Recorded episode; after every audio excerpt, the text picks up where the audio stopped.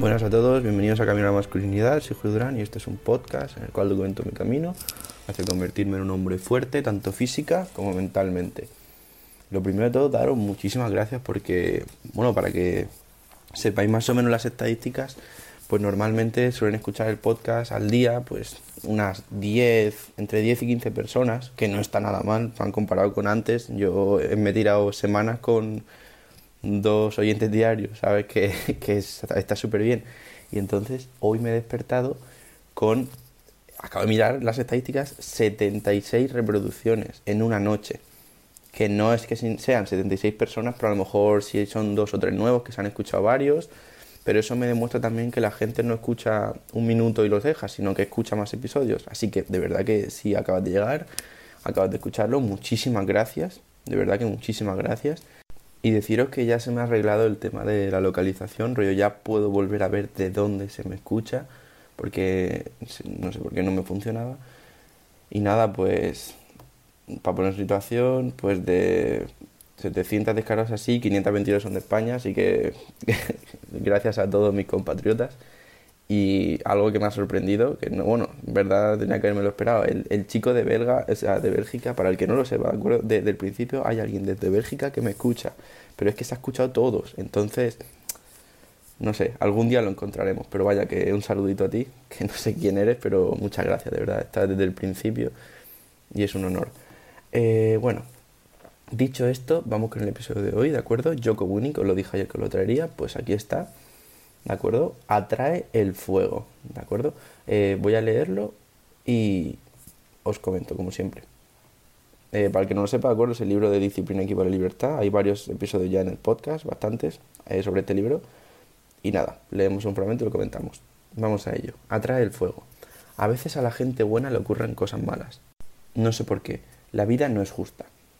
Eso es lo que hay.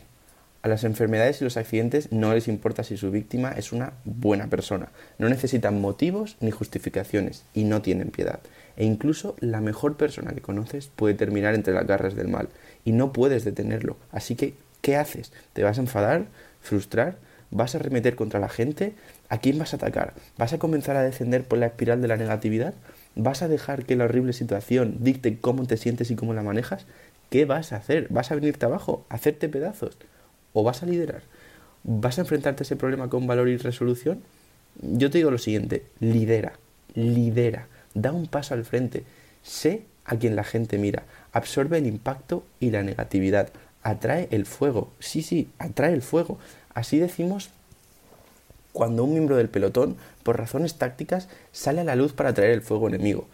Quizás para darle a otra parte del equipo la oportunidad de moverse, tal vez para distraer al enemigo o quizás para ayudar al pelotón a localizar al enemigo. Pero eso es lo que te digo, atrae el fuego, tráeme ese dolor, porque puedo encargarme de él cuando otros no pueden. Cuando suceden cosas malas, seré lo único bueno, estaré de pie, seré aquel en quien el resto pueda confiar. Reforzaré a los que me rodean y la actitud positiva se extenderá y pelearemos y en la lucha ganaremos. Y si no la batalla, pues la guerra, pero ganaremos, aunque perdamos la guerra, porque nuestro espíritu nunca se rendirá. Y esa es la victoria final, mantener la cabeza alta incluso ante una derrota ineludible, resistir y luchar. Eh, muy chulo, muy chulo, además que siempre lo digo, pero es que es, así. Yo, eh, Joko Willing tiene unos pensamientos muy, muy estoicos, aunque él no los categorice como tal, ¿de acuerdo? Son pensamientos muy estoicos. Básicamente aquí nos está diciendo, vamos a ver, cosas malas pasan y pasan siempre. Y da igual que una persona sea buena, le pueden pasar cosas horribles y no hay nada que hacer. Hay veces, pues eso, un accidente es un accidente, no lo puedes controlar, pues son cosas que pasan, ¿de acuerdo? Y lo que nos está diciendo es que tenemos dos opciones. Tienes dos opciones, pero como todo en la vida realmente, puedes elegir enfadarte, frustrarte, mm, hundirte, o puedes elegir quedarte de pie, sacar pecho y resistir, ¿de acuerdo? Al fin y al cabo es muy estoico porque yo lo veo de la siguiente manera, es la dicotomía del control. ¿Qué significa esto? Pues que hay cosas que puedes controlar y cosas que no. Tú puedes controlar que, yo qué sé, tu primo no tenga una enfermedad. No, no puedes controlarlo. ¿De acuerdo?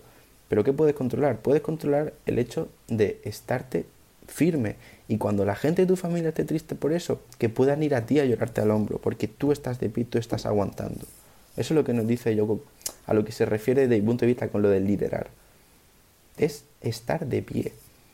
Hay muchas veces que escucho, bueno, he escuchado una frase bastantes veces que yo creo que resume muy bien esto, que dice lo siguiente, tienes que convertirte en el hombre al que la gente vaya a llorar en el funeral de tu padre. ¿De acuerdo? Tienes que convertirte ese hombre. Aquel que no significa que no esté pasando mal, pero que es capaz de estar firme, de aguantar y de ser la persona en la que otros pueden apoyarse. Eso es a lo que aspiro realmente yo también. Cuando digo que quiero ser un hombre fuerte física y mentalmente, eso es una de las cosas a las que aspiro. ¿De acuerdo? O sea, tienes que ser el que absorbe el impacto y la negatividad. ¿De acuerdo? Y, lo explica con una, con una historia, bueno, una historia, una, analogía, ¿no? Eh, con lo del miembro del pelotón. Un pelotón, pues es un grupo de soldados, ¿vale? Imaginaos así, ¿vale? Típica película de soldados, pues se refiere a lo de atraer el fuego, pues a veces sale uno, uno se separa del pelotón para disparar al enemigo, o disparar hacia donde creen que puede estar. Entonces, cuando uno dispara, pues normalmente responde el enemigo disparando también. Y esto sirve para que todo el demás pelotón, o sea, bueno, todo el demás pelotón no, o sea, para que el pelotón, porque este soldado ya se ha separado del pelotón, para que el pelotón, perdonad, pueda ver dónde está el peligro. O pueda ver dónde está el peligro, o tenga la oportunidad de con esa distracción del soldado moverse a otro sitio. ¿De acuerdo? Eh, entonces, tienes que ser esa persona, el que atrae el fuego. Y Yoko aquí lo dice en primera persona, o tráeme el dolor, o sea, me puedo encargar de él cuando otros no pueden, soy yo el que lo va a soportar y soy capaz.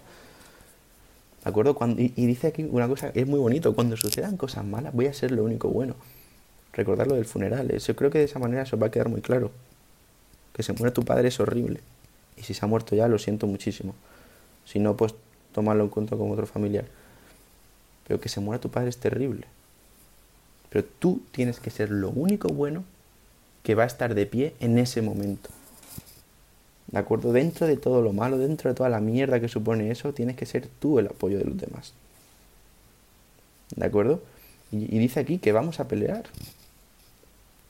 Y, y, en la lucha ganaremos, y si no en la batalla, y si no en la guerra. Y si perdemos la guerra, vamos a ganar igualmente, porque nuestro espíritu tiene que ser un espíritu que nunca se rinda. ¿De acuerdo? Y, es lo que dice al final, acaba el, fragmento de esta manera. Esa es la victoria final. Mantener la cabeza alta, incluso ante una derrota ineludible. Resistir y luchar. Aunque sepas que es algo malísimo. Si eres capaz, con esfuerzo y perseverancia, de convertirte en alguien que en esos momentos malos puede estar firme y la gente puede apoyarse en él, yo creo que es algo a lo que apuntar, sinceramente. Y es algo muy importante. Porque piensa en momentos malos que hayas tenido en tu vida. Muchas veces hay gente que, en la que te puedes apoyar, o yo qué sé, en plan, puede ser algo tan simple como te has llevado un disgusto en, plan, en el colegio, por ejemplo, eh, has suspendido algo para lo que has estudiado mucho. Normalmente, hay veces que no, ¿vale? Pero muchas veces pues te puedes apoyar en tu padre, o en tus padres, tu madre también perfectamente, o un hermano. Piensa en veces, seguro que hay más de una, en la que te ha pasado algo malo y te has podido apoyar en otras personas. ¿De acuerdo? cualquier cosa, no tiene que ser de colegio. A lo mejor, yo que sé, estás triste por cualquier cosa, te has peleado con un amigo, lo que sea, y se lo cuentas a tus padres y ellos están ahí. Y si no son tus padres, tu hermano o tu primo o un amigo tuyo. Un amigo tuyo también vale. Perfectamente. Piensa las veces en las que te has apoyado en alguien y eso te ha ayudado. Pues, ¿por qué no apuntar a convertirte en ese apoyo de la gente? Y esto significa ahora que tengas que ir por ahí diciendo, oh, voy a ser tu apoyo, voy a ser tu apoyo. No, para nada. Esto no hay que decirlo. No es algo que se tenga que ir diciendo por ahí. Yo lo comento ahora aquí porque es lo de Yoko y es interesante y para que todos lo sepamos. Pero tú no es esto que no es algo que tengas que estar diciendo a la gente, oye, oye, que sepas que si tienes un mal momento voy a ser tu apoyo. No es algo que tengas que ir diciendo. Simplemente cuando de verdad llegue el mal momento, ponte firme y sé ese apoyo. Sin decir ninguna palabra. Me refiero, sin decir una palabra, me refiero a, no estar diciendo, yo que soy tu apoyo, pero si te viene alguien, obviamente dices palabras, le ayudas, lo escuchas, hablas con él. Pero tiene que ser sin decirlo, tiene que ser, te pones firme y soportas, soportas lo que venga, ¿de acuerdo? Y algo que a mí me gusta mucho, bueno, es lo de lidera. Cuando hay una emergencia en tu casa, por ejemplo, intenta tomar el liderazgo. Si ves que a lo mejor en alguna situación, ya no tiene que ser en tu casa, en cualquier situación, esto es algo que, bueno, a mí me ha pasado alguna vez, tampoco voy a comentar datos porque son cosas familiares y tal, pero a veces han habido problemas, rollo, a lo mejor una, una persona se marea un poco, lo que sea, se cae, cualquier cosa así, eh, pues tienes que estar muy atento en esas cosas, porque son momentos duros que ya te digo, a lo mejor no me estás entendiendo muy bien, nada, ponte en situación, yo qué sé, imagínate, tu padre se cae por la noche, va al baño y se tropieza y se cae, o se queda inconsciente, lo que sea. Hay veces en las que situaciones peligrosas así, eh, mucha gente se bloquea. Mucha gente se bloquea. Pero si tú estás alerta y, vives sabiendo que pueden pasar estas cosas, en el momento realmente reacciona mejor. Por lo tanto, ¿a qué vengo a, qué vengo a decir con todo esto? El hecho de liderar y de estar firme también significa en momentos así, pues tomar la iniciativa. Sé tú el que levanta a tu padre y llama a la ambulancia. Cosas así. No, no sé si me entendéis muy bien, no sé explicarlo muy bien, pero es el hecho, yo lo entiendo así, ¿de acuerdo? De estar alerta y de saber que a veces pueden pasar cosas malas. Que realmente es lo que habla Kiyoko. Eh, van a haber a veces momentos malos, pero tienes que ser tú el que esté de pie y al que todos miren. Y cuando dice miren no se refiere a de que te adoren, en plan, oh, míralo, no, no, se refieren a que con miren se refieren a que tú manejes la situación y te miren en plan de, vale, ¿qué hago? Eso es lo que yo, así lo entiendo yo, ¿de acuerdo? O sea, ¿qué hago? Entonces, mm, pues eso, así lo veo yo también, ¿de acuerdo? Estar alerta, estar preparado por situaciones en las cuales vas a tener que estar listo para actuar. ¿De acuerdo? Yo he tenido, bueno, la desgracia, yo diría más bien, aunque más que suerte, obviamente, de tener a veces que actuar en situaciones así. Hubo una hace unos meses y nada, pues realmente cuando estás alerta y cuando eres capaz de, de actuar en situaciones en las cuales otras personas se bloquean, pues todo va mejor. Dentro de la mierda, es al final lo que el episodio de hoy eh, se resume en una frase. Eh, dentro de toda la mierda, sé tú lo que va a limpiarla. ¿Vale? Un poco asqueroso, pero me entendéis, ¿no? Dentro de toda la tormenta, sé tú el rayo de luz que va a ayudar a los demás y que va a dictar lo que hay que hacer y manejar. Y con esto no me refiero a que si no tienes, por ejemplo, conocimientos médicos, te pongas a hacer una reanimación si no tienes ni puta idea. Yo personalmente no tengo ni puta idea. Con manejar me refiero a si sabes que ha pasado algo, pues llama a una ambulancia. ¿De acuerdo? No te estoy diciendo que tú lo arregles, sino que tú manejes el proceso. Que no te bloquees y que actúes. Y para eso hay que estar alerta siempre y saber que pueden pasar cosas malas. ¿De acuerdo? Algo de los estoicos, que también usan muchas veces, una técnica estoica, que a mí me va muy bien, es el hecho de pensar lo peor que podría pasar. En cada situación, lo peor que podría pasar. Por ejemplo, eh, leí un libro hace poco que se llama Cómo ser un estoico de Massimo Piglucci, que comenta lo siguiente, mira, eh, yo esta técnica la usé cuando el hombre este que estaba escribiendo, eh, o sea, el hombre que escribió el libro cuenta cómo una vez estaba, pues eso, cocinando y se cortó con el cuchillo un dedo, en plan, no se lo, en plan, no se lo rebanó entero, sino que se hizo un corte profundo y le empezó a sangrar mucho. Entonces él pensó, a ver, ¿qué es lo peor que me puede pasar ahora? Y pues, como todos sabréis, lo peor que se pudo imaginar fue que le tuviesen que amputar el dedo. Entonces ya fue con esa idea. Vale, lo peor que me puede pasar es que me amputen el dedo. Y al final no se lo amputaron, simplemente pues tuvieron que, bueno, se le quedó sin, ¿cómo decirlo?